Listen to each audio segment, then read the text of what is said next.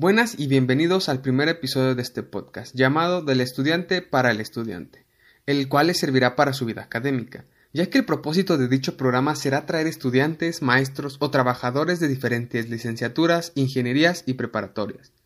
¿Para qué? Para que escuchen sus testimonios y así puedan usar de guía y elegir bien su futuro académico.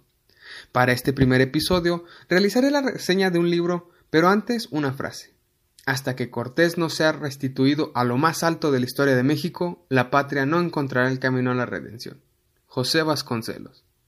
Ahora sí, el libro es El laberinto de la soledad de Octavio Paz, un poeta, ensayista y diplomático, nacido en la Ciudad de México en 1914, en plena revolución.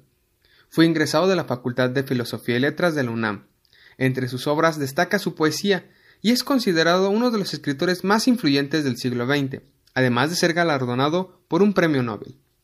Su libro es un extenso análisis del hombre en México, de sus costumbres, ideas y de su forma de ver la realidad, y suele generalizar y es como si hubiera hecho un molde perfecto del hombre de México.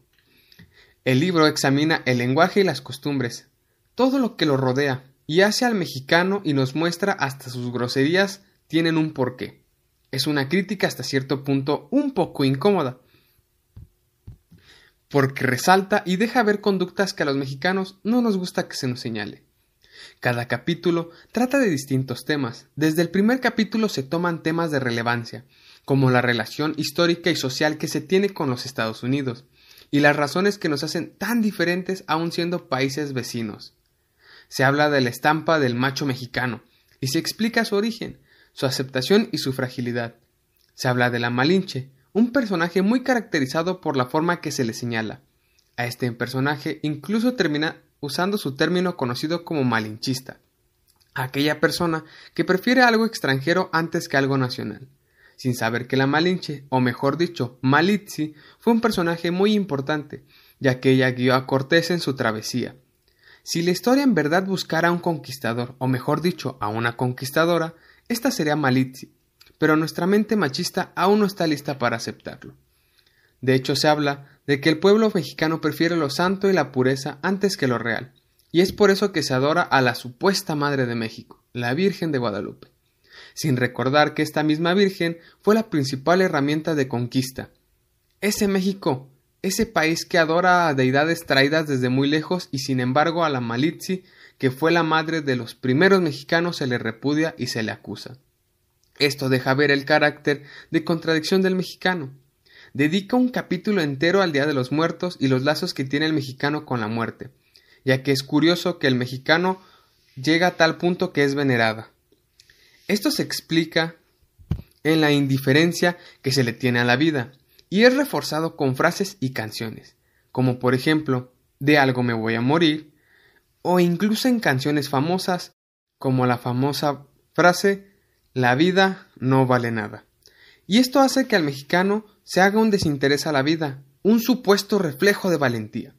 Pero al final es un simple espejismo, ya que el mexicano se apega a la vida y le teme a la muerte. También se habla de un espíritu fiestero, esa rara costumbre tan característica de hacer fiesta absolutamente por todo, que es el día del estudiante, que si el día de la madre, que si Navidad, día del niño, del trabajo, del albañil y un largo etcétera. Celebramos absolutamente todo. Pero todo tiene un porqué. Al final somos un pueblo de rituales y adornamos todo con colores, música y danza.